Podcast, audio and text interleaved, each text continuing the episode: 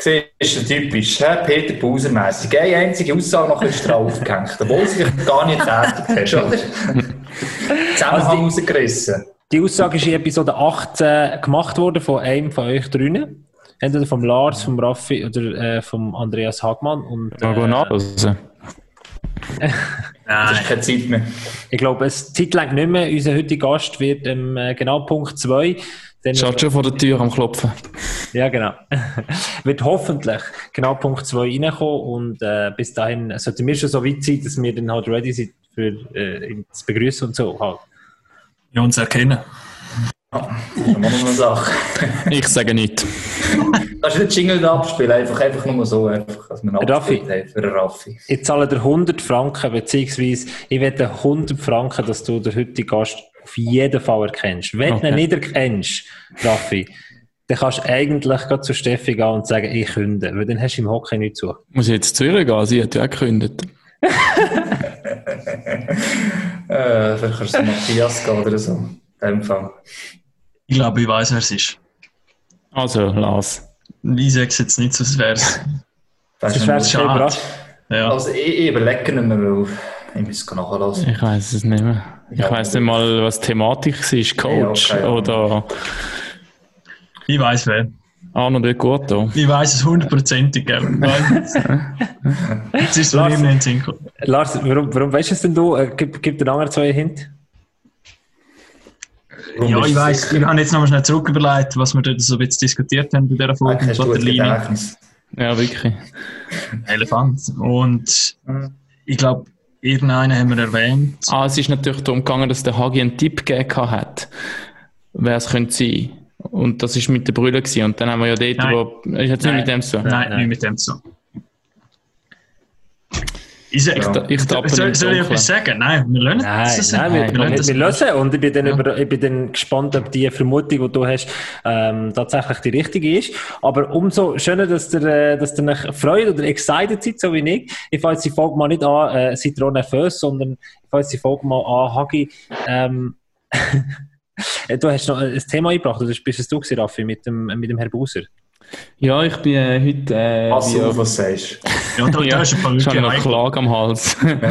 Nein, auf jeden Fall, das hat, hat immer die Geschichte gegeben zwischen dem HC, das gibt es immer noch zwischen dem HC Davos und dem äh, Herr Busar, die Sponsoring-Geschichte und die, äh, der Beitrag vom äh, Schweizer Fernsehen, der nachher noch passiert ist und und und. Auf jeden Fall hat, glaube ich, gestern Abend der Herr Busar auf seiner Homepage seine Sicht. Äh, der Homepage? Ding, ja, ähm, Dr. Buser .ch oder so. Er hat sogar einen Fernsehsender. Stimmt. Wirklich Dr. Buser oder so DR Buser, ich weiß nicht genau. Buser Jetzt weiss ich, wo, wo die so kein Recht hergehen. Ja. ja, vom Geld her das schon gehen, ja. Aber es ist auch noch ein Fernsehkanal. Hat. Auf jeden Fall legt er dort seine Sicht der Dinge da und rechnet ein bisschen ab. Äh, ja, aber Raffi, der, das macht er schon seit, äh, glaube anderthalb Monaten oder wenn nicht zwei. Mal schon mal auf Facebook-Seite dort. Das stimmt, wenn man es nachher durchschaut. Übliche, äh, üble Wort auch gegenüber ähm, Behördenmitgliedern aus Davos und also ist einfach eine Zusammenfassung quasi von der ganzen Geschichte. Musst eben plus, plus nehmen, tut, er, äh, tut er den ganzen Vertrag zwischen ihm und dem HC Davos ähm, verlinken. Also finde ich auch noch interessant ja. und mutig und spannend. Und, äh, das hat es ja. aber auch, was mutig ist. Auf das wollte ich raus. Ich würde sagen, wir tun das ganze Thema wie outsourcen für all die Leute, die sich für das interessieren. Wir werden den Link noch auf unserem Kanal posten, dass ihr mal seht, wie so ein Vertragswerk aussieht. Das ist der entspannende Aspekt. Und Hagi, du hast es vorhin richtig gesagt. Es ist einfach auch es wird immer lustiger, wenn man den Artikel liest, ne? den er auf seiner Website aufgeschaut hat. Ja, für die Leute, die erwähnt werden, nicht unbedingt. Er fängt eigentlich, finde ich, sogar noch recht plausibel an und auch nicht ganz so angriffig. Und nachher wird schon recht persönlich und wehrverletzend. Und auch wenn er sein eigenes Weltbild quasi sagt, dass sie falsch dargestellt wurde, im SRF, also kommt es, glaube ich, schon nachher führen. Ähm, ja, das ist recht äh, harte Ware dort, kannst du sagen, was drin ist. Aber ähm, gleich, also zum Lesen bleibst du dran. Das ist wie ein guter Roman, es ist gut geschrieben, spannend und äh, du weißt, wie es ausgeht schlussendlich. ja, der HCD hat sich auf jeden Fall keinen Gefallen gemacht. Nein, aber eben das, ja. Mit dem soll sich ja eben um schlussendlich fast, oder fast 12 Millionen Sponsoring-Gelder handeln, wo eigentlich, wenn denn das stimmt. Das Lars, ich sage dir, wenn der Teufel an deiner Wohnung in Winter klopft und dir 12 Millionen anbietet, dann denkst du schon zweimal nach. Ah ja, das ist ja. Ja, das ist jetzt einen guten Vergleich gegeben, ja, das stimmt. Der Teufel und der Abuser. Oh, wir Stoß. so, dann haben wir das, äh, das elegante... Anzeigen ins Chaos, ne? dann haben wir das Thema elegant in äh, etwa zwei Minuten abgehandelt und kommen in eine neue Woche Eishockey. Es ist Sommer, es passiert nicht allzu viel. Nächste Woche ist ein ganz wichtiges Datum im Schweizer äh, Hockey, wenn wir äh, auf die Zukunft schauen, und zwar der 17. Juni. Der wird äh, 10. oder andere vertieft angeschaut in der Liga-Versammlung, aber bis dahin haben wir die Möglichkeit, noch über die ganz wichtigen Sachen zu diskutieren. In dieser Eishockey-Runde, Raffi, wie sind deine Ferien gewesen? Äh, wunderschön. Ähm, ich habe es wirklich genossen. Du auch. Ich habe, gesehen, gestern doch noch Zeit gehabt, in den Podcast hineinzuhören von letzter Woche. Und ich muss sagen, es ist die beste Unterhaltung. Also nur die, die Story mit dem Steven und wie er da erzählt und äh, wie das Leben dort unten so abläuft, das ist wirklich äh, köstlich gewesen. Also meine Autofahrt ist im Flug vergangen. Ähm, ja, aber zu meiner Ferien, genau, es ist äh, Thurgau kann ich nur empfehlen, wirklich nicht nur Graubünden lassen. Also, ja, wir haben ein bisschen Witz gemacht, ich weiß. Ich weiß, ich weiß. Aber, aber es, es soll jeder dort empfehlen gehen, wo es ihm gefällt. Und ich glaube, mit, einem, und mit, einfach. mit einem Wohnmobil und mit Kindern so ist es sicher nicht das Dümmste. Und äh, wir sind, äh, oder ich rede jetzt für Bündner, die sind vielleicht auch froh, wenn ich alle nicht drinnen bleiben. Wir haben schon gefreut, wenn viele kommen, aber wenn gerade alle noch dort sind, verteilt Ich komme dann, komm dann im August auf diesen Tiss. Ja, das ist auch gut. Sehr schön, da bin ich als Kind in die Ferien gegangen. Diesen, dieses lohnt sich für alle Leute, die die letzte Episode noch nicht gelost haben, mit dem Steven Füglister, mit dem Philippinen Gretzky, machen das unbedingt. Hockey in den Philippinen, auf den Philippinen. Das äh, ist eine ganz spezielle Story und äh, unser Appell an alle, die zulassen, wenn ihr draussen irgendeine Hockey-Story habt, die wir noch müssen erzählen müssen, dann schreibt uns. Weil ihr merkt, der Lars ist äh, immer erreichbar auf Instagram, wenn es um Hockey-Geschichten geht und auch immer erreichbar und verfügbar, wenn es um äh, Hundegeschichten geht. Erzähl uns von deiner Sommerserie, Lars. Du hast gefittet vor zwei Jahren, du bist letztes Jahr gegolfen, dieses Jahr. Ja, das Jahr machen wir eine kleine Hundeserie. Also wir gehen... Äh, Sex Cells und Puppy Cells, ja. ja, das ist so. Die hat sich schon. Äh, Weil es so viel ist, eben bei den, bei den Hockeyspielern hat es viele Golfer darunter gehabt letztes Jahr, jetzt hat es bei den Hockeyspielern, also nicht erst jetzt, aber es hat auch viele Hündler darunter, oder Hundebesitzer. Und da ich jetzt auch neuerdings eben Hundebesitzer bin, haben wir das irgendwie gedacht, wäre das noch lustig, um das zu verbinden. Und jetzt gehen wir nochmal die Hockeyspieler besuchen, mit den Hunden zu laufen und dann probieren wir natürlich so ein bisschen etwas anderes rauszukriegen, als wenn sie einfach nur im Stadion drin sind und in ihrem Sommertraining-Modus drin sind. Und da kriegt man ein bisschen privaten Einblick. Gibt es da spezielle Verbindung unter Hunden? Ist das so der ja, gewisse Vibe? Kein Spruch, kein Spruch. Also, die Jacke braucht auch neue also, Wir grüßen uns ja wie TÜV-Fahrer auf der Straße. Wir grüßen uns. Die hätten wir das auch noch abgeholt. Du, Hagi, bevor ich zu dir komme mit unserer Online-Petition, würde ich sagen, äh, starten wir in die Episode Nummer 23, weil vielleicht kommt der bald schon unser Gast rein. Wir wollen ja nicht, dass er vor der Musik reinkommt. Pack auf. Und das ist das 1 zu 0. Wahnsinnsmöglichkeit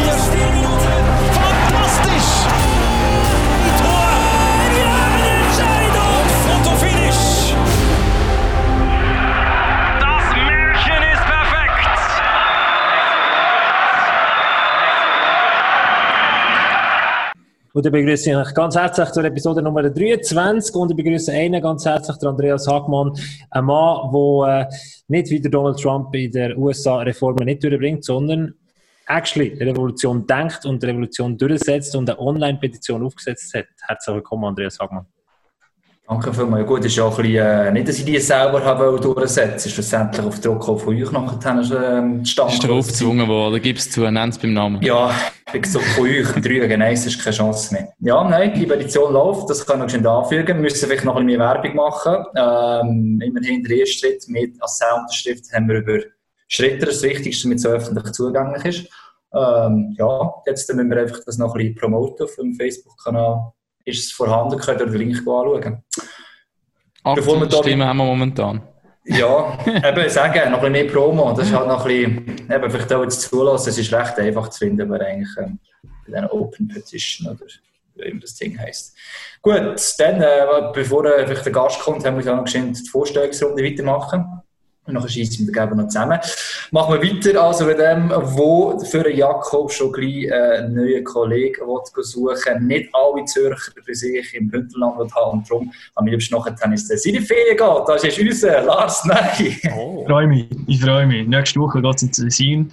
Äh, der Raffi hat seine Ferien schon klar, das ist aber dann nur noch spannend, oder? Im, im Büro, wenn der eine von der Ferien zurückkommt, der andere hat die Ferien noch vor sich spannende Konstellation. Raffi, ich freue mich, aber du bist wieder zurück. Ähm, wieder ein bisschen Winti-Unterstützung, solange ich noch da wohne, können wir dagegen heben, gegen die zwei. Ja, der eine fast Berner und der andere Berner. Äh, ja, danke. Wie gesagt, ich habe meine Ferien genossen und dann stelle ich noch den letzten immer in unserer Runde vor. Er ist jung und aufstrebend, sozusagen der Luca Cereda bei uns in der Gruppe, äh, der Gabriel Gassa. Dann weiss ich, wer ich als nächstes im Podcast einladen. Luca Cereda in dem Fall. Merci vielmals für den Vergleich, den nehme ich sehr, sehr gerne. den fände ich sehr spannend, ja. Ja, spannend, ja. Geht in seine Lars kann schon mal ein bisschen Italienisch üben in Tessin. ja, er kann schon ein bisschen Deutsch, ist kein Problem. ja, der Cereda versteht sehr gut. Ja, ja. Ja. Äh, der Luca Cereda geht in seine vierte Saison, glaube ich, schon, als Ambri-Trainer. Und wenn ihr mal wollt wissen wie das äh, aussieht, dann geht auf unseren YouTube-Kanal. Raffi, du kannst mir sicher den Titel von diesem Video sagen, wo hinter Kulissen schaut bei Ambri, wenn wir noch ein bisschen Werbung machen. Oh, etwas vom Besten, was wir... Luca Cereda. Ja. Oh, etwas vom... Ich habe übrigens gerade äh, heute äh, die Statistiken von der letzten Hockeysaison von unseren Facebook-Videos angeschaut und dort ist das eines der Top-Videos. Also, läuft. Und ist eine geile Sache. Unbedingt reinschauen. Das ist wirklich cool, ja. Also, Ihr müsst es definitiv schauen und wir haben so ein bisschen gewährleistet, was wir heute äh, könnten besprechen bevor äh, der, Gast reinkommt, machen wir es doch äh, quick and dirty. Äh, der Fahrplan von diesem Sommer sieht so aus, dass ein Leistungskomitee äh, im Schweizer Hockey diese Woche zusammenhockt und so ein bisschen äh, Vorschläge tut, äh, zusammensammeln und erarbeiten für nächste Woche in der Ligaversammlung. Die wird am 17. Juni stattfinden. Dort wird es aber keine Beschlüsse geben, sondern es werden einfach Vorschläge vertieft. Dort hockt man den ganzen Tag zusammen. Ähm, da werden Reformvorschläge relativ stark diskutiert, wieso es früher noch nie gegeben in der Schweiz, im Schweizer Hockey. Und dann am 28. August, wenn es mir richtig ist, nein, 27. August, gibt es dann, soll es dann die Beschlüsse geben im Schweizer Hockey. Das mal als Fahrplan für den Sommer. Hagi, stimmt das? Du bist der Fachmann. Ich habe es gesagt, es klingt eigentlich recht gut, ja. Ähm, es ist ja so, du hast jetzt gerade die beiden Beschlüsse angesprochen. Zum 17. Juni wird ja voraussichtlich vor allem nochmal darüber diskutiert. Und erst im August, Ende August, glaube ich, die nächste Ligaversammlung wird wirklich entschieden. Ähm, es geht über die Saison raus, eben halt auch noch zwischen Liga und Verband. Die Training ist noch ein Thema. Das NHL-Abkommen, vielleicht jetzt am 17. Juni definitiv die Rahmenbedingungen festgelegt werden. Also, wenn jetzt ein Spieler nach Amerika geht, darf man den mit einem Ausländer ersetzen oder nicht, ein Schweizer Spieler. Ähm, ja, ist sicher spannend und, aber viel natürlich da ist noch abhängig, wenn wir auf die nächste Saison schauen, wie es halt mit der Lockerung und mit Corona weitergeht. Das ist ja das, was wir auch nicht vor Ende August schlussendlich dann wissen. Wohl oder übel. Was also wenn die Saison weitergeht, oder wenn die Saison losgeht, ja, also erst Ende August. Ja, also ich, ich sage mal so, Ende Juni kommt der Entscheid vom Bundesrat, ob sie jetzt den weiter lockern, mal die nächsten Massnahmen. Mehr als 1000 nicht vor September, wenn das so bleibt kann davon ausgehen, dass die Vereine sich dazu angehalten sind, mal zu denken, wir können vorgehen. Hast du etwas gelesen, oder? Dass jetzt, äh, ich weiß nicht, welcher gesagt hat, äh, dass man zumindest mal überlegt, dass man wenigstens ein Halbformstadion kann schaffen kann. Dort könnte man die Ausfälle von Einnahmen, Einnahmen einigermaßen äh, auffangen. Wenn es nur 1000 war, kannst ich weiß nicht, viele Millionen Verlust, wenn es 2000 sind, noch so viel. Und eben, wenn wir dann also gegen die halbvollen Stadien können gehen mit Schutzmaßnahmen entsprechend, dann könnte man das also immerhin starten. Das ist so ein bisschen das Szenario, das die Vereine nachher werden müssen sich überlegen, denke ich mal. Du wirst wieder in der nächsten Dienstag vor Ort sein, oder? Bei dieser Liga-Voransammlung. Und, ähm, Mittwoch, sorry. Ja. 17. Und, äh, Raffi, weißt du, also, dass sie es am Mittwoch machen? Wegen, wegen uns, genau. Das, äh, das für uns völlig beschissene Zeit ist wegen unserem Podcast. Also, jeder draußen weiss, wir nehmen am Dienstag auf, das heisst, das ist der hottest Wirklich, jeder weiß Week. Es. Jeder weiß es. Und dann am Mittwoch, jeder bringt darum seine News am Mittwoch. Weil er genau weiss, wenn er es dann macht, dann haben wir oder müssen wir eine Woche warten, bis wir wieder unsere Stimmen nachher haben. Wir würden ja nicht die ganze Zeit Sprüche über den Döni Wosche und so abladen, wir das, das wahrscheinlich nicht machen. Vielleicht äh, macht er das bewusst. Also wir haben, wir haben dort beim Sinaco-Special haben wir noch gelobt. gelobt ja, ja, das stimmt, ja. Nein, aber wir dürfen nicht vergessen, vielleicht haben wir das mal insofern Glück, dass nicht etwas entschieden wird. Also klar, es wird schon ein Thema sein, aber ähm, sind wir ehrlich, das im Mai ist eigentlich fast interessanter gewesen, auch für die nächste Saison. Da ist eigentlich alles schon mhm. definiert worden.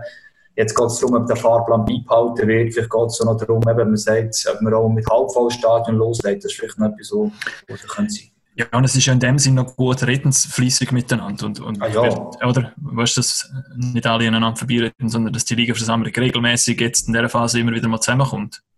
Und das mal ein einigermaßen, wenn ich nach Hause gleiche Meinung habe, wenn ich die Super League im Fußball anschaue, äh, mit Lugano und Sion, vor allem Constantin natürlich, ähm, ja, ich glaube, erstens nach außen ist es nicht wirklich zuträglich und innen für den Verband oder für die Liga wäre es auch gar nicht zuträglich. Auch wenn es Spannungen gibt, das wissen wir, weil Liga-Verband ja die Training steht im Raum, aber im Moment einfach für das Produkt für nächste Saison ist das doch sehr positiv, darf man ruhig sagen. Ich glaube, das funktioniert nicht so schlecht. Die ganze Sache geht relativ struktur, äh, strukturiert von dann.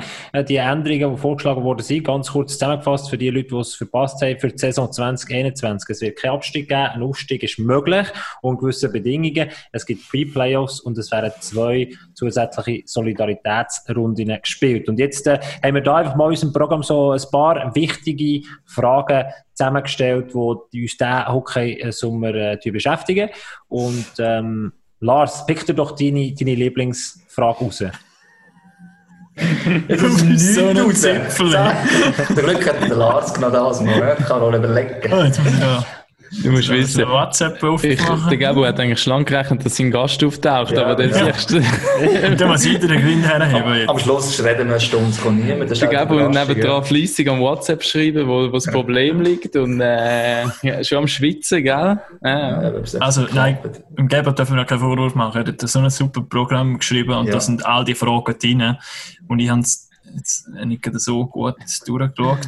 Aber jetzt zum Beispiel da die Frage, soll es ab 2022 wieder einen Absteiger geben?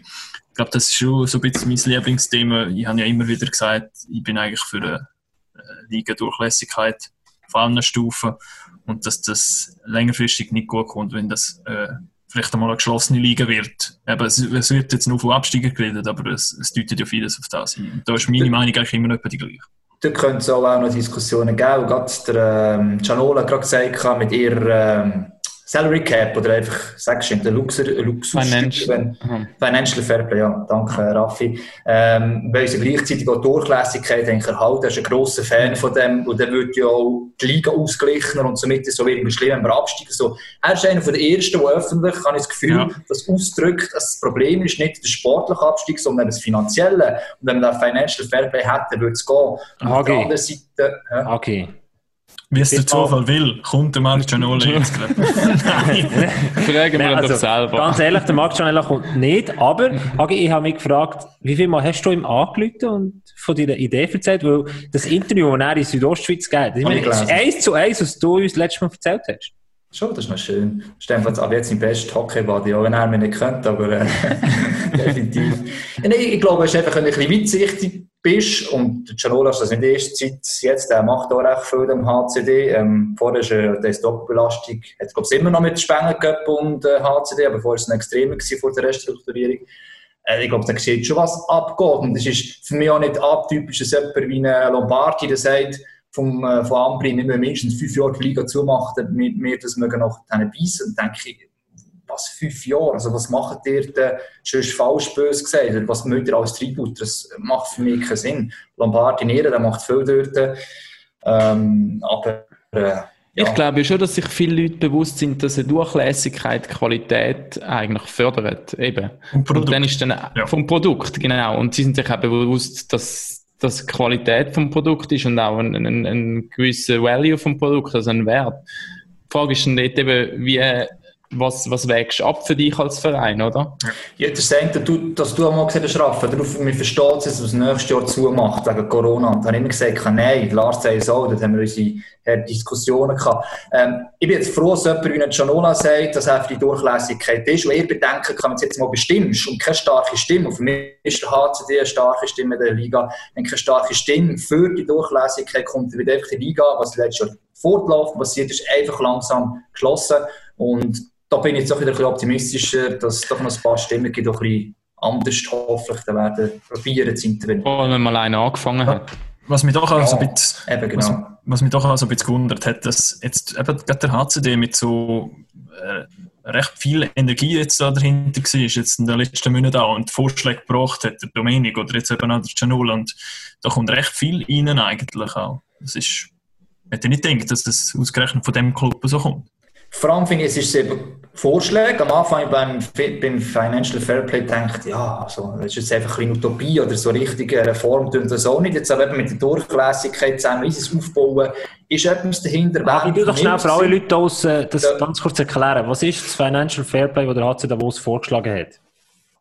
ich habe es jetzt auch noch nicht äh, im Gesetzestext gesehen, was Herr Dominik geschrieben hat, aber die Idee ist, dass es eine Obergrenze gibt von den Löhnen und ähm, wenn das überstritten wird, muss der Verein eigentlich eine Luxussteuer zahlen. Das heisst, der Betrag, den die anderen Vereine das eingehalten haben. Und die Sache schon, du deine Löhne eigentlich im Verband oder Liga musst geben, also offenlegen. Wenn du das nicht machst, nicht korrekt angibst, gibt es noch ein Strafverfahren, weil du ja nach dem Gesetz verletzt bist. Das ist etwa, kurz zusammengefasst die Idee. Und das heisst, jeder darf so viel Geld ausgeben, wie er will. Er zahlt dann einfach, je nachdem halt, eine Strafe. Und, Und die Idee ist, profitieren vielleicht. Und spannend ist ja, dass eigentlich die Idee vom HCD am langen Nord ansetzt. Das eine Problem ist, dass der Lars vorhin angesprochen hat, keine Absteiger, die Durchlässigkeit nicht gewährleisten, für Planungssicherheit zu haben. Und dort ist das grosse Problem, dass dieses Produkt dann weniger attraktiv wird, weil du kannst nicht mehr absteigen, also die sportliche Gefahr gegen Abend ist weg. Und auf der anderen Seite sagt der HC Davos, hey, wir sagen, der Abstieg der darf nicht mehr so eine Angst hervorrufen aus finanzieller Sicht. Lass uns die Durchlässigkeit vergrößern und mit dem Financial Fairplay sorgen wir auf der einen Seite für ein attraktiveres Produkt, wo die Liga ausgeglichen wird und auf der anderen Seite, wenn man Abstieg, Schwier Bundesliga, SC Freiburg, ein wunderbares Beispiel, das Ganze kann als Chance gesehen werden.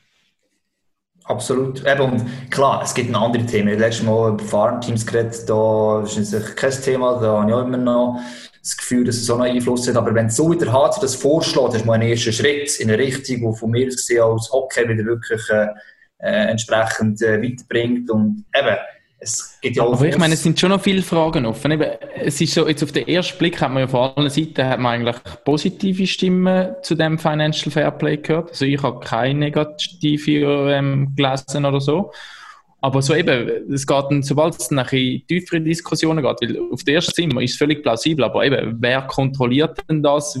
Wie transparent wenn der Verein wirklich sein? Klar, vielleicht nicht gegenüber der Öffentlichkeit, aber irgendjemand ist denn das die Liga, wenn sich die Liga wieder Ja, die Liga, also die Idee ist, dass die Liga das kontrolliert. So, wenn ich äh, das verstanden habe, musst du deine Löhne transparent gegenüber der Liga machen und jetzt kommt unser Gast Wow! Hello. Hi, Chris. Hello. Hi. Hi, Chris. Hi, uh, nice to meet you. Very welcome uh, in our uh, podcast. Uh, thanks for being on our show. Chris, we uh, I just going to present you uh, the, like the four members of our podcast. Uh, the one with the red shirt that is Lars Nye. Uh, Lars, um, he is our anchorman in the Swiss League and as well in the National League from uh, the last season on. Um, the one with the green shirt that is Andreas Hagmann. He's uh, one of our best commentators, and he, like you do, he breathes hockey. Like he doesn't know anything else than just hockey.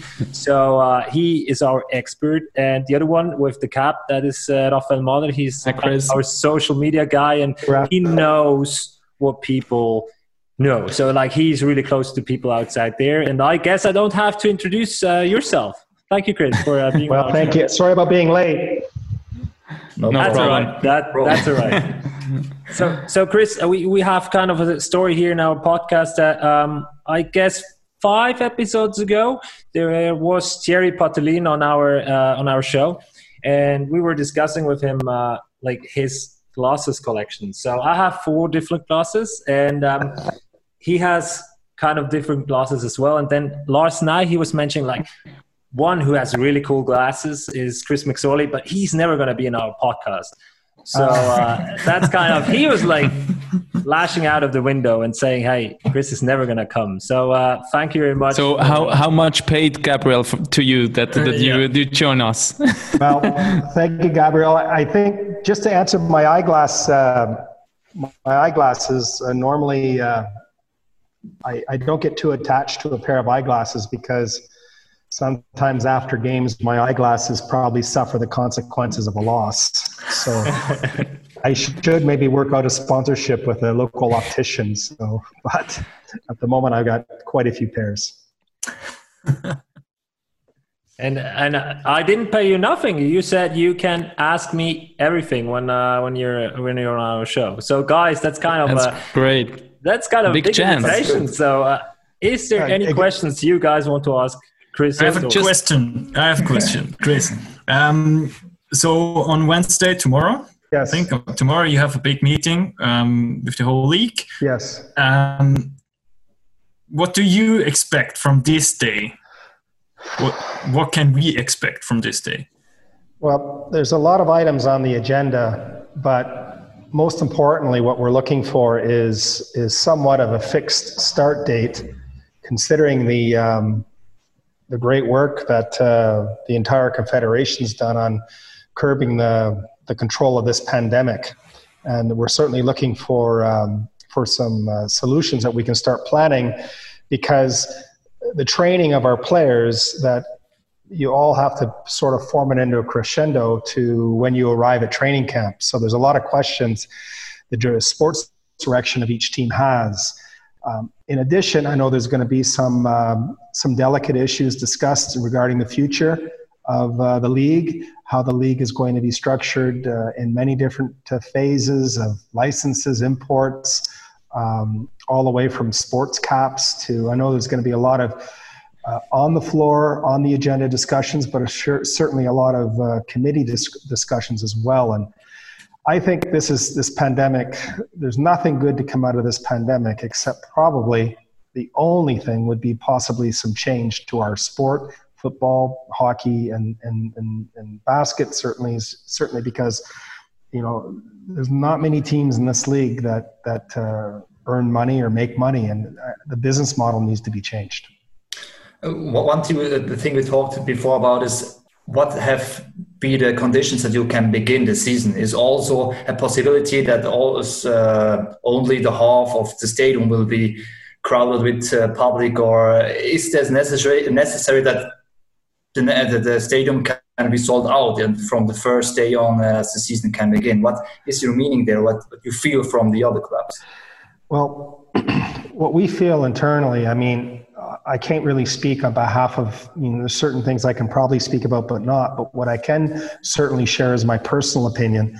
And my personal opinion is that, uh, you know, we all certainly hope that this pandemic can be a thing of the past and that we can open up with full, full houses because many of these teams, they depend upon it. But I think we, uh, nobody has a crystal ball on what to expect. But on my personal opinion, what you may see is you may see there'll be a certainly a, a, grad, a, a, gradual increase of spectators over the year, as long as starting with possibly a thousand people, as long as um, the basic uh, disciplines are still employed, is regarding social distancing, and there's a lot of these facilities are going to have to be very creative with how they they they manage all the way from the buvettes to the toilets to, to the, the crowd entry. And what I'm hoping for is at some point during the season that we can tr- we can return to full capacity. But it's probably going to be up to the confederation, the local cantons, and certainly the, the teams and how we uh, discipline ourselves. But when you can choose between start end of September with thousand people or start in October with um, maybe the half of full of stadium, what would you choose? Well, I guess that would certainly be um, I'd rather take an extra month and start with the start with the proper ambiance and start with a give every team a chance to to to earn the revenues that they're anticipating to pay for their clubs. So at the end of the day, it's a business, and and sports is is not just a bunch of people that you know love the game and love the community and just let's go out there and spend X amount of millions of francs to put a team in the ice. It's become a big business, and and these teams are run by a lot of very smart people and the most important people on your team are usually the people in the administration running the budgets and putting these uh, and keeping these teams on the ice because they're they are a big big machine when they get going. Um, Chris, you were talking about those like um, changes, fundamental changes we need to do in our uh, hockey system. Um, I read an interview with Marc Gianola, and he said like he he may he may he, he he's done some some maths. Like he he he uh, he he gave out three scenarios for the upcoming season, and I was quite shocked when he when he told us like there's one scenario without. Uh, Spengler Cup without any audience, they're gonna have a deficit of 10 millions. If there's gonna be have an audience of possible, let's say possible thousand audience or thousand people in the stadium, it's going to be a deficit of 7.5 million. And if it's going to be a normal season, it's going to be an even, not a win-win situation, but it's just even. So there's might be the point that we need some fundamental changes because that's crazy when a, when when a pandemic shows you three scenarios like that and not not even the last one is a good one it's just the even one it's just the, the black one well, I've been in the country now going on 20 years, and I cannot imagine this this, this going a going a year without the Spengler Cup. And what Marc had to say would be something that would be very, very riveting to a lot of uh, all of us, all of us other clubs. And we all certainly know that Davos is is considered to be somewhat like the Montreal Canadiens of our league. I mean, they are an abs- absolute original team that that is so important to the to the identity of our league. And they're not alone. There's each team has its own place within the importance of our league. And no, it's um, a lot of teams are going to have to creative. There's a lot of sacrifices going to have to be made on all different levels. We're praying that this can be a one and done. Whereas we've got we've had this this generational situation where hopefully it'll never return again in our in our lifetimes and our children's lifetimes but we've got to find a way to maybe absorb absorb the the hit on what's going to happen and let's move on and let's manage our companies a little more intelligently in the future and, and try to pay down what probably could be a debt to almost every club and that's what we've done uh, in the last couple of weeks. We were talking about a system that could be like financially wise, just just a green one. Like, let's say that there's no no club that in the end of the season at the end of the season someone has to pay the, the debts or uh, a club is in the red. So what could be like what what would your way do you have an idea you want to put in in one of those meetings uh, apart from the salary cap? Well really you know almost every one of our clubs probably anywhere from 70 to 80 percent if not higher all pertains and, and, and, and orbits the costs of the hockey operations. And the operations certainly covers all the way from player salaries, taxes, apartments, materials, transportation, hotels. So uh, it is. It's it's it's like saying you know what what Mercedes Benz they build they build cars. So hockey clubs they have hockey clubs and and you know yeah we can make one stroke of the pen and cut you know hundreds of thousands off our budgets with with uh, player salaries or, or what have you. But there's no easy solution because you're talking about you know the the actual quality of your product. And you, we can all cut budgets but we'd all suffer the quality of our product. And what is the cost the ultimate cost of missing the playoffs? Or what is the ultimate cost of not being in the top four? You know certain teams have certain objectives and certain expectations from their fans as, as ours do so there's it's easy to cut costs, but at the same time, are you sacrificing the quality of your product? And that's that's always the the, the balance that you try to strike with uh, with managing budgets, cutting cutting costs, and, and moving forward. But there's no easy solution to your to your to your question. You, talk about the quality of, of the, the, the product of ice hockey. That's the most important thing that the people watch the games in the television have some interest in it. So now there are some ideas. You told about uh, that to reform the league or to change a little bit something that the quality will stay like it is now. Also, actually, a lot of talkings about the financial fair play from Davos. I think you know very good the salary cap, like in North America. You think you know also that how is it in Switzerland? Is it possible a financial fair, fair play in Switzerland to, to yeah to realize it? I I absolutely believe that if all the member clubs buy into this, then this can be very, very possible. And it's real simple. It's, you know, I've worked, well, let me back up. I've worked under very strict cap conditions for, I coached three years in the East Coast Hockey League and two years in the British League prior, and we have very strict cost controls. And it's real simple. You, one, everyone signs, you know, to, to, you know, the, the cap of sporting control. You don't make it a hard cap. You know best players will be paid best salaries like any any normal situation but it'll turn out just like the national hockey league that the the true star of your club is going to be the the sports chef because if you have x amount of millions that put a competitive team on the ice then you've got to be very creative. You've got to be very focused on your junior development because kids are cheap so you got to try to bring the young guys into your roster. So you're going to be focusing on all aspects of your organization, your Swiss league partnerships, and you know, right now, if you're just allowed to have an unlimited budget. To be a sports chef in the league, if you're a big, big budgeted team, all you have to do is follow the national team bus around and pick up whatever falls off it. So, but the minute you get into a cap controlled situation, then you got to balance between what your stars are going to be play, paid and try to integrate your young players and low cost players and it's going to really make put a, a, premium value on on being able to be a good sports chef in this league.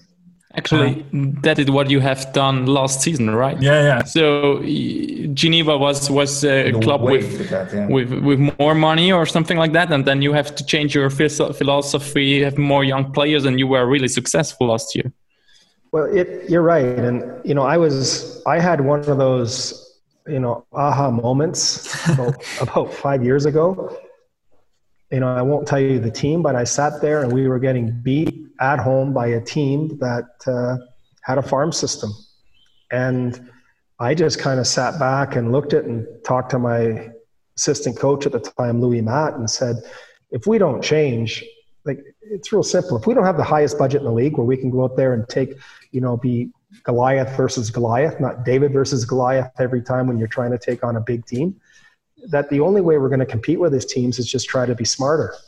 And I wasn't expecting a, a sports cap situation. So, you know, certainly we, we made sure we stocked up on our Novus Elite and then our junior elites. And, you know, we won the Novus Elite Championship three, four years ago, I think, and then the two junior elite championships. And we're the only team in the Swiss Romand to do so to win these types of titles. And we had, I think, 10 or 11 graduates, which is unheard of, into our team and into the, our system. And it, it, allows you to go out there and sign the Tanner Richards or sign top imports or goal or goaltenders. And it was a five-year project, and certainly the promotion of Patrick Emond from our junior elites, because he was certainly familiar with all the players, and with Jan Cadieux, who's a, one of the best young development coaches and you know, you know, everyone knows my feelings towards Louis Matte and his capabilities. That it was time, and and let's just say all the eggs hatched, and it took up until last summer, and then the graduates went into our team. But I said, I said, we're either going to be really bad, we're going to be really good, and I was glad it was the latter because it was a big gamble putting that many kids in your lineup, but it, it's certainly we had great veterans, great leadership, and it changed the fabric of our, our dressing room and our team. And, and thank God that, that, that we were we were right about our, our, our risk because it made us very competitive every night. I mean, your system is now also the partnership with Sierre in the, the Swiss League. Um, I'm honest, I'm not a fan of farm teams like the classical one, like GCK Lions and Cetus Alliance, like you know from North America. I like more the way you go now because Sierre is a, is a team with a tradition and stands on their own legs.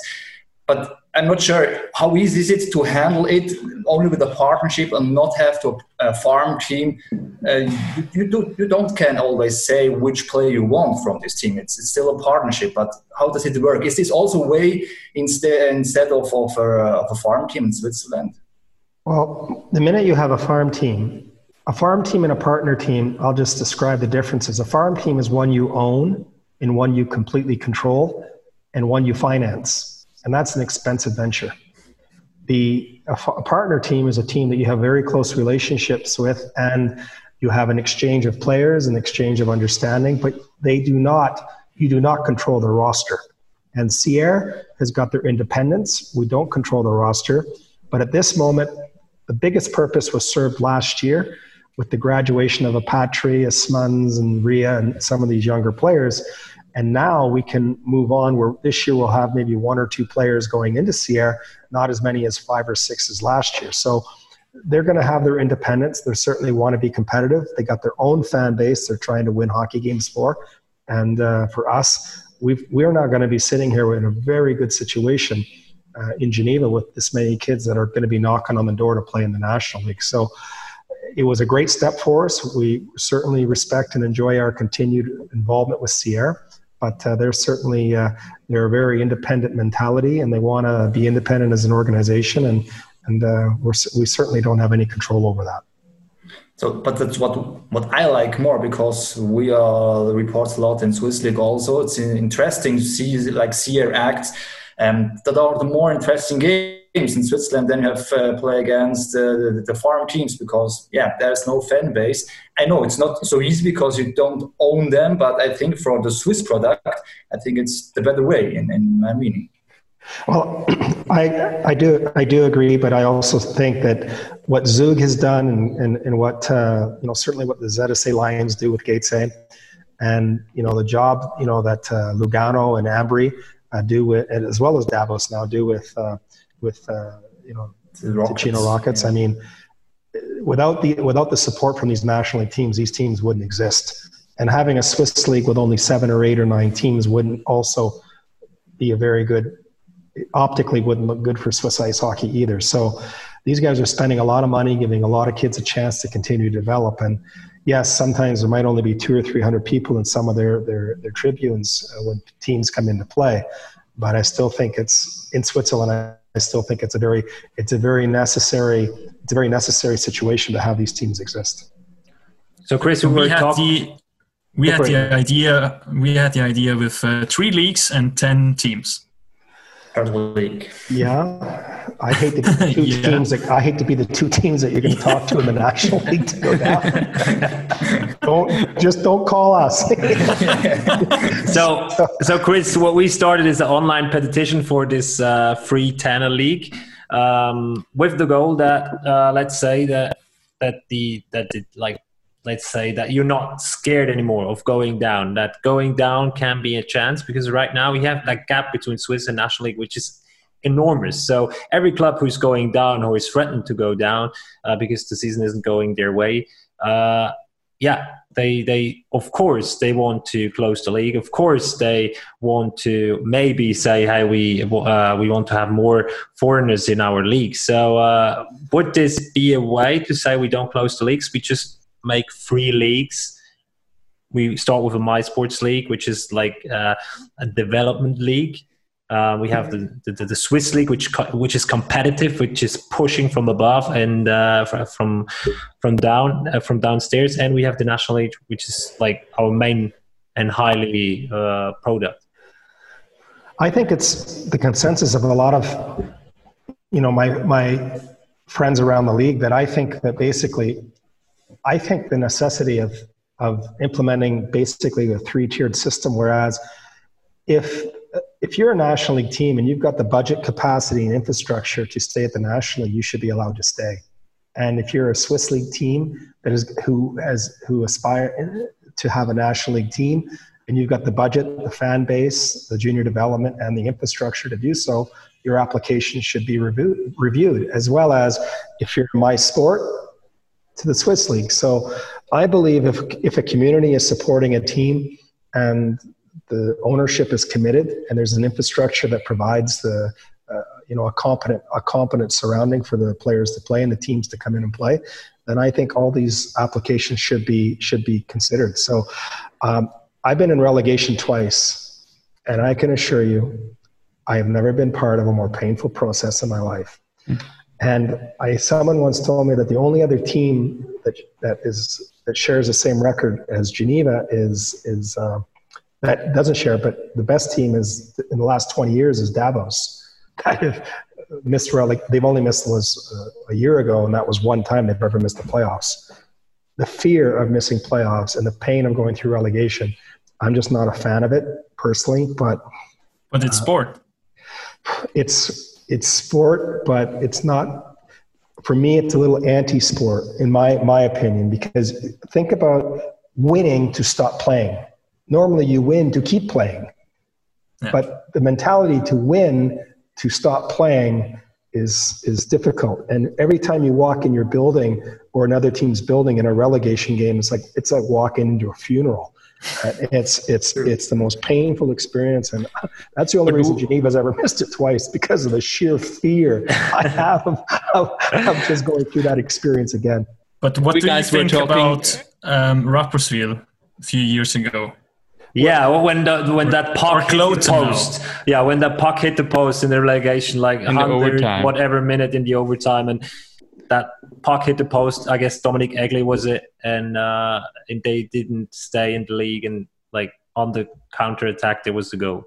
Well, and again, just consider just consider this. I mean, relegation. I mean, it affects the fans, the community, the sponsors, the players, the businesses it is it is a devastating event that I mean Switzerland they've had it for all these years and far be it from me you know even only 20 years in Switzerland I, you know my voice is a very small one I you know I, I will give it when asked but I can assure you on a personal level it's it's the most painful experience of my life and and things like that that happen the next day you work up and it's almost like a, a scorched earth whereas your team and your community just doesn't have their have something they had the day before. So the legal the legal make good decisions. They're run by good people, and but I gave you my personal opinion. But hopefully, uh, again, relegation for me is is a tough thing as a coach, as a manager. It's a tough thing to be part of.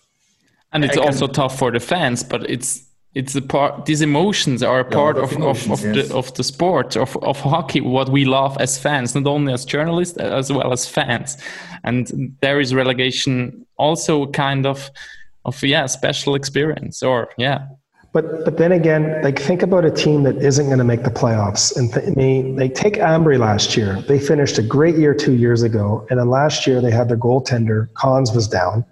And even though Daniel Manzato did a great job and you know they did their very best as a team, but they didn't make, you know, they didn't achieve the top eight simply because they had circumstances where I thought they were going to build on it two years ago, but circumstances of injuries kept them out of it. But for me, there's too many teams that have done good work and done so much, so much investment that when you're faced with relegation, then there's no longer you can develop your young players because you're fighting every game to get the best team on the ice and you're throwing hundreds of thousands of francs even when you're below the bar towards extra imports and extra players and extra licenses just to save your position in the league. And it just does, for me, I just don't think relegation promotes the young players getting a chance to but play. But wasn't it that pressure that Ambri and Rapperswil and Tigers were in the last years that good? Or maybe yourself last year, this pressure to not to, to get into the playoffs and, and have nothing to do with this shitty relegation? Well, you're right. I mean, every team's got its own set of circumstances, whether you don't have chemistry or you don't have, maybe your plan isn't good, or maybe, you know, you had injuries to players, key players. Uh, and certainly there's always a, you know, lady luck. You need some good luck. And last year we had a lot of luck and a lot of a great start. And, and we were, you know, we just no looking back from the first game onward. So for, for us, we had one of those seasons, but, some teams, if you just don't have that type of luck, to lose your entire business uh, just because you didn't make the playoffs, regardless of the circumstances, I think is a very tough price to.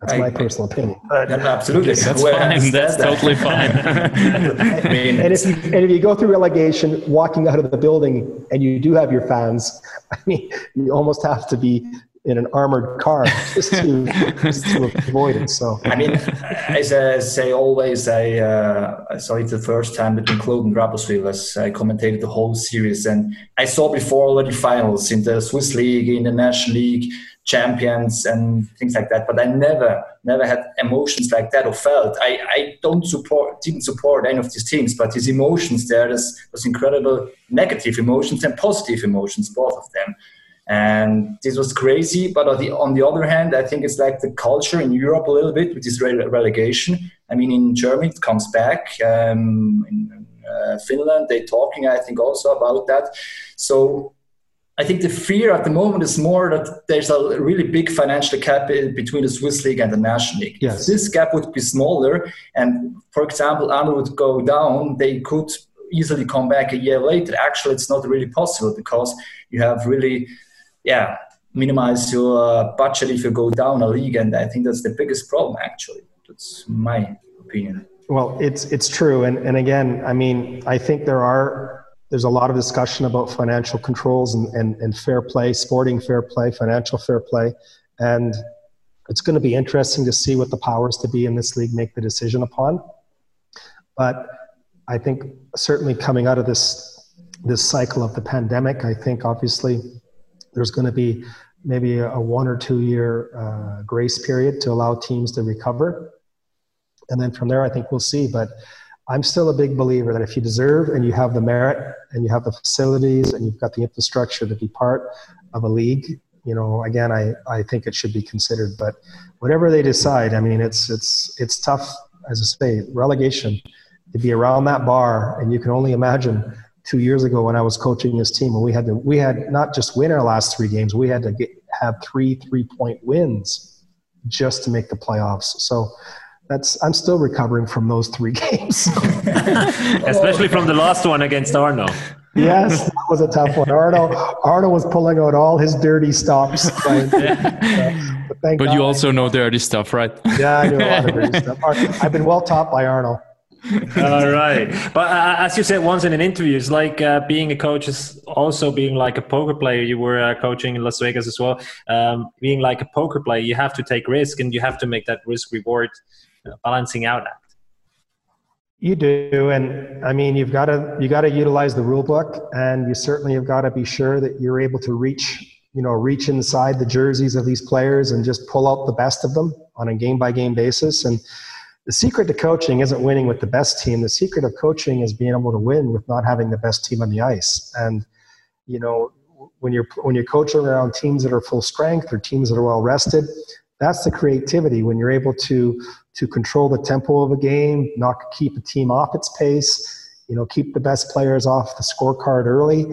You know just it's just the beauty of it is that every game is like a, a blank canvas and there's a lot of consistencies but uh, of how you start your your your your painting out but at the end of the game no two games are alike and that's the that's the that's the beauty of coaching and and um, it's always best to have the best team on the ice but when you don't then that's uh, that usually decides the good from the bad coaches. So How much do best? you miss co- coaching?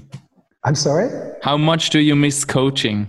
No, I mean I'm busy with being the sports chef here, and it's it's it's just it's an enormous amount of work to try to do both jobs, to be the sports chef as well as the head coach. And uh, for me, I'm uh, you know it's uh, it was a great transition. It was a decision that uh, you know the company decided that they wanted to be sure they separated the duties to allow the coaching staff to be 100% and allow the, the manager to be 100%. So these are things that, you know, that, uh, you know, it was a decisional uh, organization decision that uh, that certainly allows me now to focus on the, the partner team with Sierre, the junior elites, the junior development, obviously the first team. How much are you in discussion also with Patrick Emond before games, after games, during the season? I mean, you're the sport, you're the sport chef, like you said. You know also about the partnership the guys play there.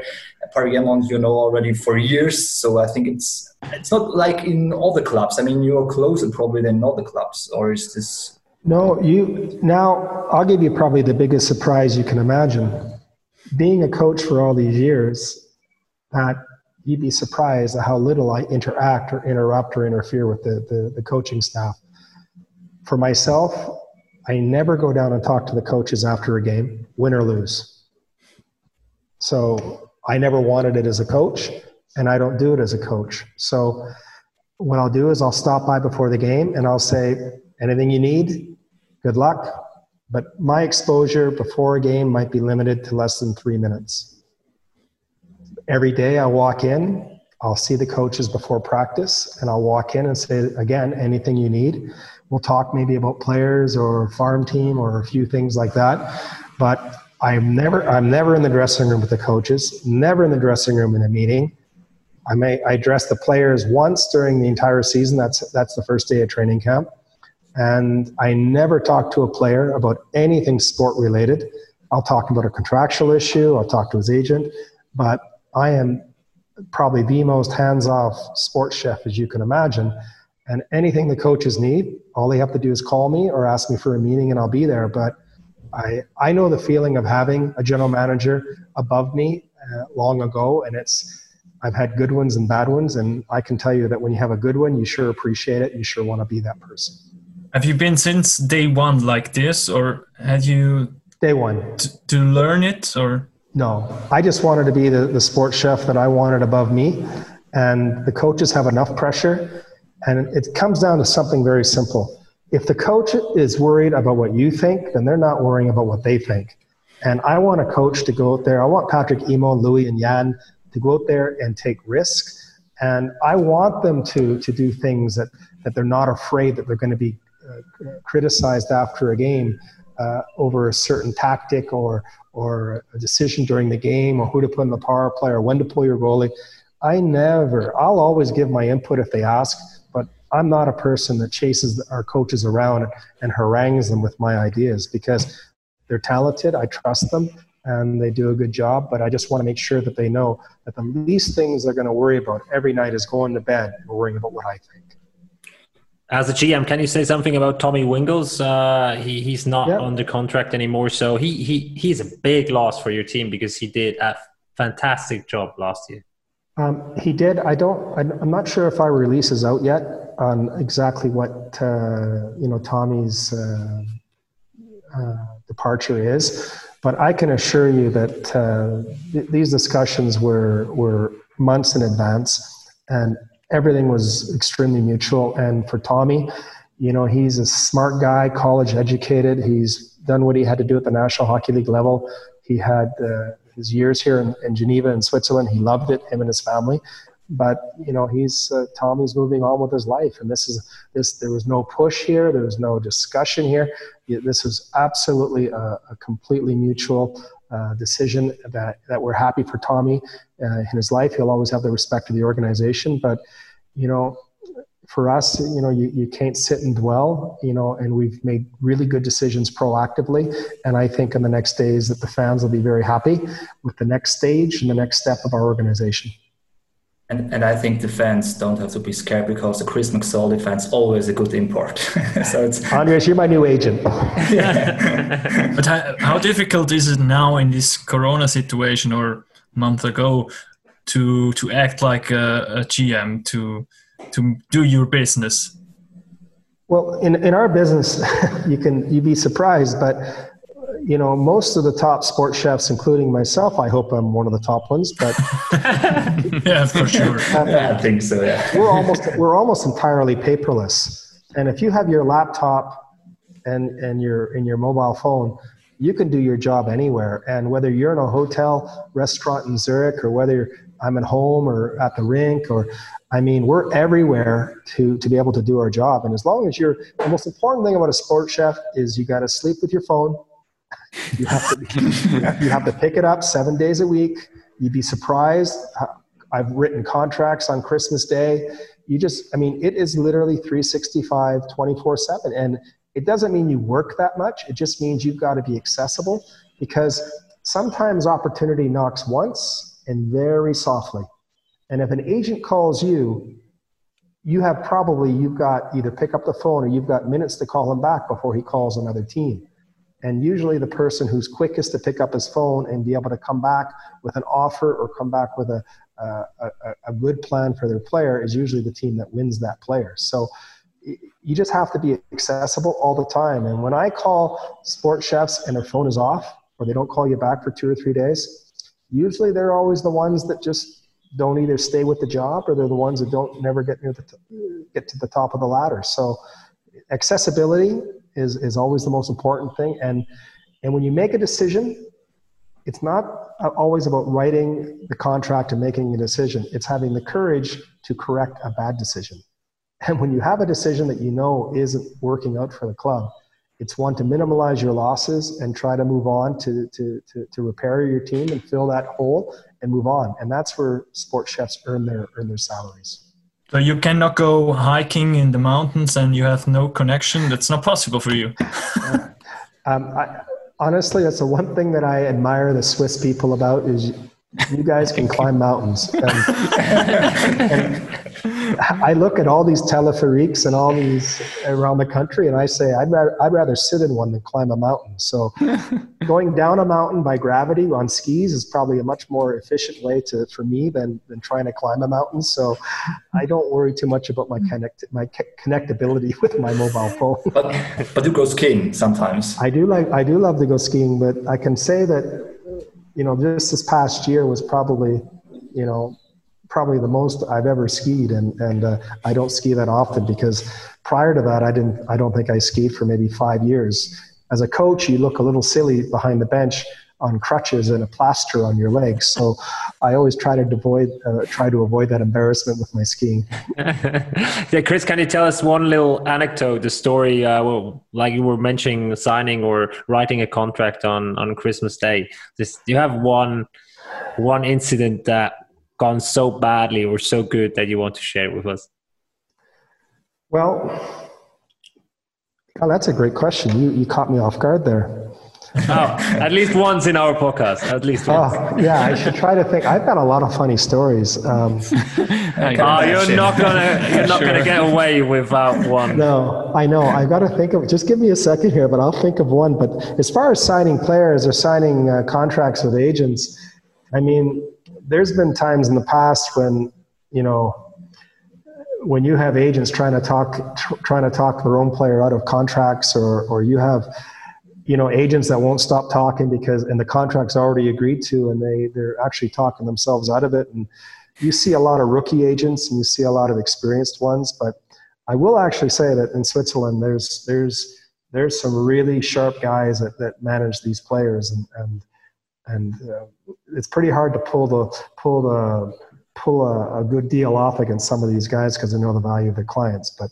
to get back to your your request here my gosh, I've got we've got I've had some really crazy hockey players I've coached and managed and and I can I can assure you sometimes the most success you have is is is with the guys that are a little bit uh, a little bit uh, you know they live their lives a little crazy they play a little crazy and and sometimes as a coach you don't want to put you know put too much of a, bit a, a bit in their mouth to try to control them but it's crazy stories. I have to protect the innocent on this one.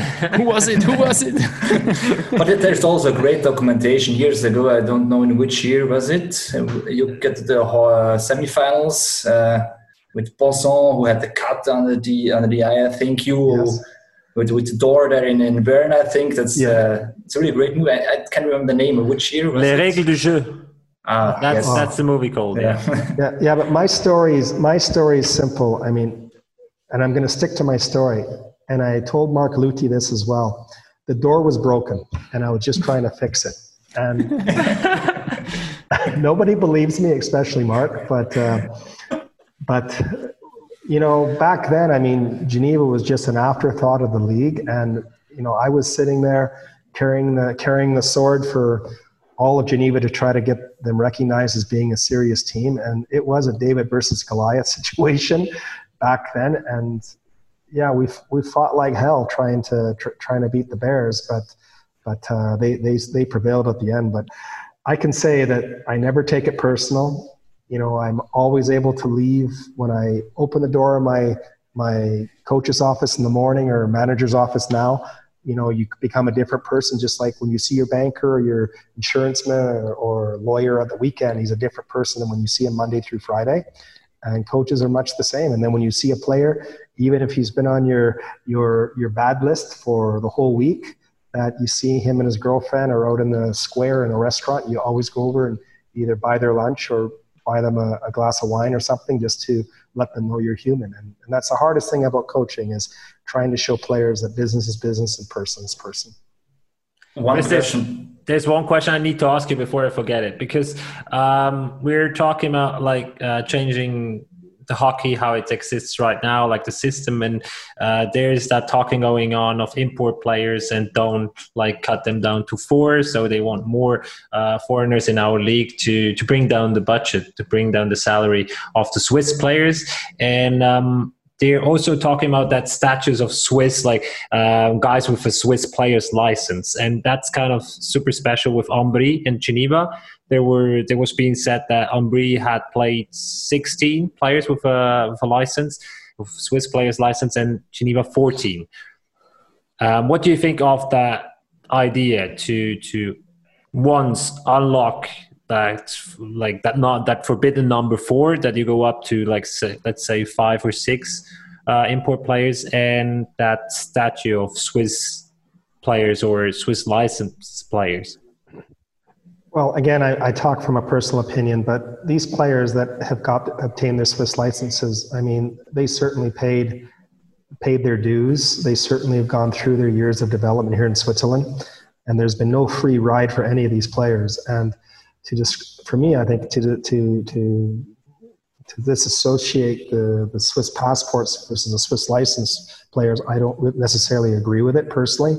And maybe if the league makes a decision on grandfathering these decisions over the future five years, and then that way teams are not actively trying to bring players in to develop Swiss licenses. But I don't have an answer for that. But at this moment, I would hate to see any player that's able to play with the same uh, equality as a Swiss passport player, I hate to see them lose that opportunity, that privilege, because this is the best league outside the in the world outside the NHL to play in, and I'd hate to see uh, who wants to deliver the news to some of these players that all their past work and development they put in that they're no longer capable of playing unless they're classified as an import. So unless you're going to completely open it up to the entire league, like other sports leagues in Switzerland, I don't think limiting at whatever number is going to be beneficial and then telling these players that they're no longer capable or eligible to play as a Swiss Swiss licensed player. And limiting the like uh, foreign players, import players to, to, to like the proper imports to a number of four. Should that stay, or with your experience of twenty years in Switzerland? Um, well, and again, as long as teams, if there's not a sports cap or some sort of regulation that's going to, you know, keep these teams from just what they're saving, they're going to turn it right back and spend it. And unless we control ourselves from each other, because at the end, if we're just allowed to turn this money or eh, found revenue back into dumping money back into our hockey operations, I believe I believe if they want to increase it, then they have to be there's going to have to be some sort of controls over the situation because they allow teams to go out and spend, you know, six or seven or eight or ten imports and have them all high priced imports and get desperate about their, their results or chasing the, the title of the league, but they're going to overspend and make their business unwise, then I don't think that's a solution without having some sort of financial uh, restraining or sports restraint on the financial controlling of these uh, these clubs. Hagi, you we, had this one question? Oh, it's, uh, it's okay. It's, uh, it's ah, it has been answered. Perfect. Do you have a Which question? player would you like to to to take to Geneva if you can choose in Switzerland? Oh, I have a lot of favorites, but for me, I'd hate to tip my cards because I'm, I, you know, I'm like, I'm like a dog.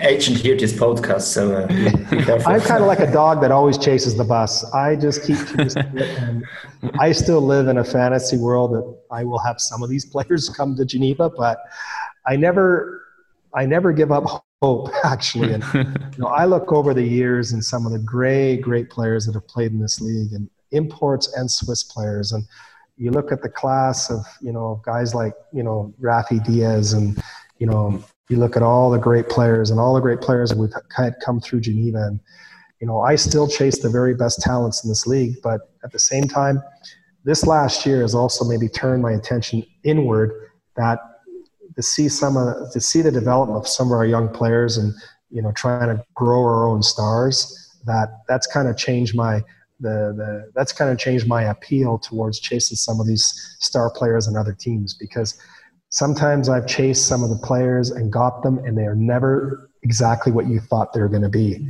And anytime you bring a player into your organization, just because of the size of his contract, you never get the player you expect. So sometimes homegrown, having the DNA and the, and the, and the ingrown culture in these players that go in through your system are sometimes far more beneficial than, than going out there and trying to grab you know, that, that star player and thinking he's going to save your team.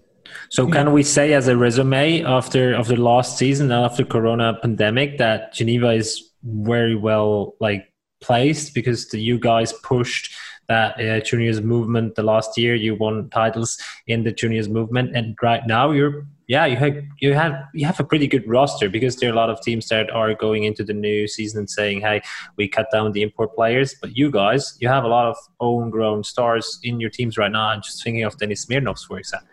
Yes and and again i'll use another anecdote that you guys will will hopefully like again, the, the secret of this of this job as a sports chef is that it's not the contracts you sign; it's a discipline you have on the contracts you don't sign.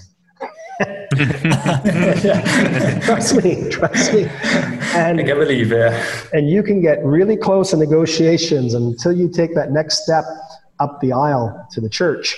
Um, sometimes it's better to get in your car and drive home. It's, a, it's, it's, and we've shown a lot of discipline here in Geneva uh, over the past year and not chasing expensive transfers. And we certainly got great leadership with our with our leadership group, uh, with our imports. You know, Noah Rod, Jack May, and our captains, Mercier, and these guys. And uh, we think we're going to be very competitive next year. And we think now think of how good the young kids were last year. Hopefully, they take a step this year, and then next year, since most of them are on three-year contracts, we think we've got a chance here to compete for the title. Oh wow! Yeah. You might be I said it. The cat's out of the bag. Yeah. like this. We like this. I like this. We'll discuss H- about Huggy, it Huggy, it, it, will be the first title from the French part in Switzerland from since, since about a shot from probably shot from yeah, in the 60s or when yeah, yeah, yeah 60s. Sure, exactly. But, but, we think, think we're well positioned. We really think we're well positioned, and we, we, we think we're young. We got good spirit. We got good organization, and you know, obviously, um, there's a lot of there's a lot of expectations from our organization. So hopefully, we're going to be a team that's uh, like last year. We had a very sneaky chance of being very competitive in the playoffs, and this year we think we we can be even better. And my, my, uncle will be really happy to hear that because he's Geneva man and lives in Geneva. So uh, there. hey guys, do you remember when Chris yeah. meet us the first time when we have this kickoff day for MySports uh, three okay, years yes. ago, and Chris was our there. special guest. That's right. And it was fucking thirty degrees hot, and we were hot. sitting in this room, and then Chris walks in and talk about thirty minutes, um, forty minutes without the um, stop um, any point, but it was so impressive. Yeah. It was so this this um, this this passion for hockey was so real, and that was pretty cool experience for me. Thank you, Raphael. And I think obviously I said I probably spoke 30 minutes and said nothing like a good politician. So. yeah. So Chris, was impressed. So Chris, my last question for you: If you if you're going to win the title, let's say next year or uh, within three years, uh, as you said before, would that be like you're like a chasing chasing dog? You said behind the bus. If you get into the bus, would you retire? Would you say like that's it for me? No, I mean it's a privilege every day to be able to go to work and be be employed by a professional uh, organization, and you know I don't want this to end. And hopefully they carry me carry me feet first out of an of an out of an ice arena, and you know retirement for me is just you're just. I think I can do this as long as I can think, talk, and sign my name to a contract. So, I I hope I can continue to do this for a lot of years and and and hopefully we can you know deliver a title to Geneva and a, a title with a new arena. I think uh, my legacy will be fulfilled. New arena, right. that's another subject, a big subject, and, probably. And your your legacy for this episode of our podcast, podcast Puck Off is fulfilled. Thank you very much, Chris, that you were on our show. Really appreciate it. Very yeah, honored, guys. Pleasure. Thank you. Thank you we'll see you soon in the next one. Thank you very much. Bye bye. Thank you, Chris. Chris. Thank you very much. Have a nice afternoon. So, der Chris McSorley ist bei uns im Podcast innen gesehen. Wir warten einfach schnell, bis oh, wow. er äh, rausgeht. Und, äh, Jungs, ich spiele euch ganz kurz die Passage ein, ähm, aus der Episode 18, dass die Leute, äh, die den ganzen Podcast jetzt durchgelassen haben, verstehen, warum das ich dann so ein bisschen gefuchst bin und dachte, hm, wäre noch cool, wenn wir den Chris hätten. Also, was war der Tipp gewesen, Hagi? Hä? Was ist der, der Tipp? Tipp gewesen? Typisch Peru gewesen. Ah, der stylische Brillenträger äh, im also, Hockey, Schweizer McSorley. Und so kann nicht sein, dass der kommt. Also wenn der McSorley kommt, habe ich, dann verneige ich mich wirklich. Dann, dann zahle ich dann mehr als ein Bier. Der Lars hat also gesagt, äh, der Chris McSorley wird äh, nicht in diesem Podcast vorkommen. Jetzt kommt er in diesem Podcast vor. Äh, wir haben äh, fast 60 Minuten oder ein bisschen mehr mit Fragen gelöchert. Und äh, ja, es hat sich gelohnt, einfach wow. der ganze Aufwand schon nur für das Gesicht von Lars. Ja, ja das stimmt, ja. Aber äh, hast du gerade seine Nummer gehabt? Oder, äh? Der Hagi will immer wissen, wenn man die Leute organisiert. ja, das ist ja auf Instagram geschrieben. Wir sagen immer alle ab, weißt du? Nein, sag ich. Der auf Connections, Ja, aber äh, der Chris ist wirklich, er wirkt gegen außen ja manchmal so ein bisschen harsch und ähm, Nein, nein. Nein, aber wenn er im Stadion ist. So. Ja. Eben, aber er ist eigentlich sehr typ. umgänglich. Ja, ja. Und ein ganz interessanter Typ. Eben, was, ja. was, was der zu erzählen hat. Und normalerweise, eben, er sagt er im Stadion daheim, er weiss wieder, wer du bist. Also pass auf, was du in Zukunft machst, Raffi. Weil spätestens ab jetzt, wenn du noch nicht vom Welcome Day kennt hat, wird er jetzt wissen, wer du bist. Lars, bist du jetzt richtig gelegen mit deiner Vermutung? Nein. ah.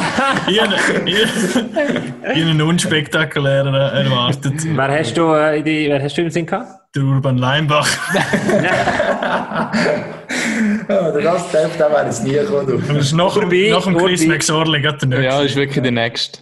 Ja. Urbi, ich hoffe, ich hoffe, dass du jetzt, wo du uns hörst äh, und im Gym äh, innen bist, er lässt sicher, ist im Gym und macht gerade geile Pull-Ups. Und du Drück noch einen! Urbi, drück noch einen und du darfst auf jeden Fall mal zu uns in den Podcast reinkommen. Und der Luca Cioreda ist auch noch auf der Liste, gell? Der ist auch auf der Liste, ja. Aber äh, Gebu, ich wünsche dir ganz, ganz viel Spaß beim Untertiteln. Genau, das ist jetzt eine grosse Frage, oder? Das ist jetzt eine grosse Frage. Das war mein erster Gedanke. Ja, und jetzt sagst du mir, ich habe abgemacht, kann man machen auf Englisch, das mal irgendwie mal ein Thema gewesen, ja, ja, wegen dem Verständnis so. Ja, eigentlich ja, darum haben wir gar nicht auf die Idee gekommen. Das weiss ich, das weiss ich, das weiss ich und dann äh, habe ich die Möglichkeit bekommen, äh, Oh, jetzt. Ja. Kinder sind wach, Kinder sind wach, für mich ist es Zeit zum Gehen. Ciao, Raffi. so, der Jesus Christ aus Geneva und hinten dran noch ganz kleine Kinder beim Raffi, die äh, langsam aber sicher blären, dass es weiter muss gehen. Ich habe nur gedacht, als ich äh, da irgendwo zu äh, Genf vom Chris bei vorbeigelaufen wäre, cool, wenn man ihn könnte fragen Und äh, wie er es gesagt hat, wenn er irgendeinen Spieler auf der Straße sieht, dann geht er her und ich zahlt ihm das Essen und ich einen gesehen und dann bin ich hergegangen und habe ihm einen Kaffee getan. Also, äh, Chris, komm doch mal in unsere Show. True Story. True äh, Story. Ja, not so true. Aber ist ja gleich. der, Punkt ist, der Punkt ist, ich dachte, hey, wenn wir den Quiz können haben, äh, wenn wir den Quiz können haben, dann ist es scheißegal. Und jetzt ist ja die Frage, was machen wir damit? Weil ich werde sicher nicht über eine Stunde das kannst, nicht, das kannst du nicht untertiteln. Nein. Sollen sich die, die Leute ein bisschen zusammenreißen? Wir auch müssen. Ich, meine, ich habe auch zuerst so ein bisschen, oh, uh, uh. uh lange bis Englisch. oh, ja. Aber ich glaube, wir haben es gut. Gell, Hagi. Ich habe oft darauf gewartet. Das ist, das ist so ein Running Gag die ganze Zeit. Dann siehst du gedacht, ja super, der Gab, der mich schon angefühlt hat, der andere da schon, und dann sagt er wegen der Englisch. Ja, du weißt ja, warum dass ich vor dieser Sendung gesagt habe, Hagi, du wirst mich nach der Sendung hassen. Aber einfach, ja, deine Sachen ja, mein ist nicht Problem. Ja, mein ist nicht Problem. Der hat nicht Problem. Bis jetzt hat mich noch jeder verstanden. Mein erster Gedanke ist immer, perfekt bin wer tut das untertiteln? Mein zweiter Gedanke ist, okay, der Gabo will einfach angeben mit seinem super Englisch. Ja. bloßstellen. Nein, hast du super organisiert. Jungs, ich glaube, das, das, das, ich rede für uns vier. Wir gehen nie prahlen mit unserem Englisch. Wo du schon? Ja, du, du schon Französisch und Englisch. Du redest gut. Du redest gut. Französisch kann ich, aber Englisch, ich fühle es wirklich nicht. Ich kann gewisse Sachen einfach nicht aussprechen. Ich fühle weder noch, ich rede einfach. Aber, aber Jungs, ganz kurz, für alle Leute, die uns jetzt immer noch zulassen und nicht abgeschaut haben nach dem Quiz, ist rausgegangen. Ich habe das Mail gekriegt von Phil Baltisberg. Einfach schnell ein bisschen bluffen. Hat der einen Hund? Ähm, ich, ich finde, find, find, wir haben uns ganz viele Fragen vorgenommen, äh, die wir in diesem Podcast besprechen wollen, die die Zukunft des Schweizer Hockey die, äh, ja, so ein bisschen skizzieren. Und wir haben relativ viel können beantworten eigentlich. Sicher einiges, ja, wenn man es versteht, ja. Nein, also, Nein ich finde es auch sehr cool, ist eine andere Ansicht. Ich glaube, was wir noch mehr hätten können machen, um auf, auf das Thema Genf noch eingehen, das ist auch so ein Ort, wo auch die wenigsten können. Und mit den zwei Stunden können weiterreden. Ja, aber ich sage, es ist schon gut, es ist absolut kein Problem. Also, aber sage, aber es ist spannend gewesen, gerade das, eigentlich die gegenteilige Ansicht von uns, wenn es um Sachen Relegation geht, wo wir sagen, es ist doch einem so ein, Ja, aber weißt dort muss man schon auch, eben, darum habe ich dort auch gesagt, meine, es ist aber gleich halt Sport. Und dass er dann so sagt, ja klar, wenn du in der Bande stehst und ja, ja, dann ist die Spieler äh, am Morgen in der Garderobe siehst, ja logisch schießt ja, aber ja. meine, es gehört einfach dazu, oder? Ja, das ist so. Aber es ist ehrlich gewesen, wir auch ehrlich sein und das ist ja, das Wichtigste, dass wir uns auch nicht... Aber wir haben die, die eine grosse Chance nicht ausgenutzt. Wir sind sehr nett mit Chris McSorley, weil er hat gesagt, you can ask me every question, Gabriel, no worries. Mhm. Und ich so, oh... Ich wollte noch fragen, über, wieso er immer die, die, Stück, die Stücke noch gemessen hat. Er ist doch immer der Spezialist gewesen, ja, das taktisches Mittel. Er hat gesagt, oh, was hat er gesagt, der Arme halt, er hat dreckige Tricks. Ich, ich habe dir die Frage beantwortet, er hat es mal in einem Interview beantwortet, so in einem Video-Interview hat er gesagt, ja, das ist einfach etwas, wo man, wo, wo, wo zum Repertoire von einem Trainer gehört und für alle da draußen, die es noch nicht wissen, ich werde es ausnutzen, take care, irgendwie so. Hat er dann gesagt. Ja. Wir haben gleich Mit allen Wassern gewaschen. Das ist, das ist doch gut. Jetzt ist nur noch die Frage, ob der Linksausleger Englisch kann. Weil sonst ist natürlich scheiße. das ist ein bisschen scheiße, ja. Ja, ich muss es jetzt lernen. Jungs, äh, dann machen wir doch hier, hier den Abschluss, Hagi, sagen so schnell, wie geht es mit der Online-Petition äh, weiter? Ich glaube, wir haben einen grossen Befürworter bekommen, der Chris. Er hat eigentlich durch die Blume gesagt, er findet die Idee nicht schlecht. Nicht grundsätzlich eigentlich. Wenn er selber nicht Teil davon ist. Ja, genau, ja, eben, ja. Also, wenn ihr äh, auch ein bisschen Chris-Fan seid, dann geht das unterschreiben, dann würden wir noch ein paar Zahlen bekommen. Wie gesagt, vielleicht auf Twitter oder so gesagt, der Link dann auch noch einmal, oder sonst eben auf Facebook ist getroffen. Ähm, geben es halt mal ein, Liga-Revolution, irgendwas ist es noch, Open Petition. Wir posten den Link nochmal überall, oder? Wir posten noch einmal, genau. Wir haben, wir haben ja noch gar nicht auf MySports gepostet. Haben ihr alle schon unter Petition schon unterschrieben? Ja, ich noch fragen. Ja. Ja, also gäbe Das kontrolliere ich, das ist der Zugriff, ja. Der Lars wahrscheinlich auch nicht. Nein, ich, noch, ich habe es noch nicht geschafft. Oder also, das habe ich gesehen, ja. Wenn wir schon für etwas wollen, äh, einstehen dann müssen wir doch das als gutes Hey, der Chris ist immer noch drin. Ich glaube, der hat einfach den Laptop zugeschlagen. Ich glaube auch, ja. er hat gefunden, ah, hure Scheiße, was ist das für ein Scheiß-Podcast? Hey, ich habe auch noch einen Hinweis. Ähm, ab heute, also eigentlich ab morgen, ab Mittwochabend, sagen wir so, ist ähm, der HCD-Doc, der bis jetzt nur gegen Geld zu mieten war, ist gratis auf YouTube und auf unserer Website verfügbar. Check it out für die, die es noch nicht gesehen haben. Jetzt hauen wir alles noch raus. Ja, Tschüss genau. Und dann äh, sage ich euch nächste Woche schon. Ja, dann sage ich merci für mal, seid ihr dabei gewesen. Nächste Woche als kleiner Eine schöne Ferien, Lars, oder weißt du? Mhm. Ja, du. Ja. Jetzt wieder, Lars und Ticino. Gabu. Okay, ja, genau. Ich gehe in die Ferien. Ich gehe, weil der Lars nicht im Graubünden ist, gehe ich ins Graubünden. Der Lars geht ins Tessin. Ähm, und die zwei Herren da machen einen Podcast mit dem äh, Dominik Hegli, das kann man sagen. Der äh, Verteidiger von der Rapperswil-Jona Lakers wird zu Gast sein. Ist ein bisschen undankbare Aufgabe, nach dem Chris McSorley irgendwo herzukommen, oder? Aber das, äh, das, das schafft er. Hallo? Das, nein, das schafft der Dominik. Das schafft der Dominik. Nein, das hat, nicht, das hat nicht mit dem Dominik zu tun, aber der Chris ist halt sehr einnehmend. Ja, das ist schon so. Das ist nicht, also in der Schweiz sind auch nicht kennst, der Chris, glaubst du. Ah, Raffi, ja. hast du gesehen? Also sogar ich kennt, ja. ja gesehen, Und der Lars ist auch dabei aus der Ferien im Übrigen. Nur der Gabu, den, den lassen wir in Ruhe. Wenn es der Chris organisiert, das hat sich verdient. Danke, Gabu. Genau, die Pause habe ich mir verdient. Jungs, merci vielmals, dass ihr heute Nachmittag dabei gewesen und äh, ganz traditionell hören wir doch die Worte in Englisch auf. Pack auf.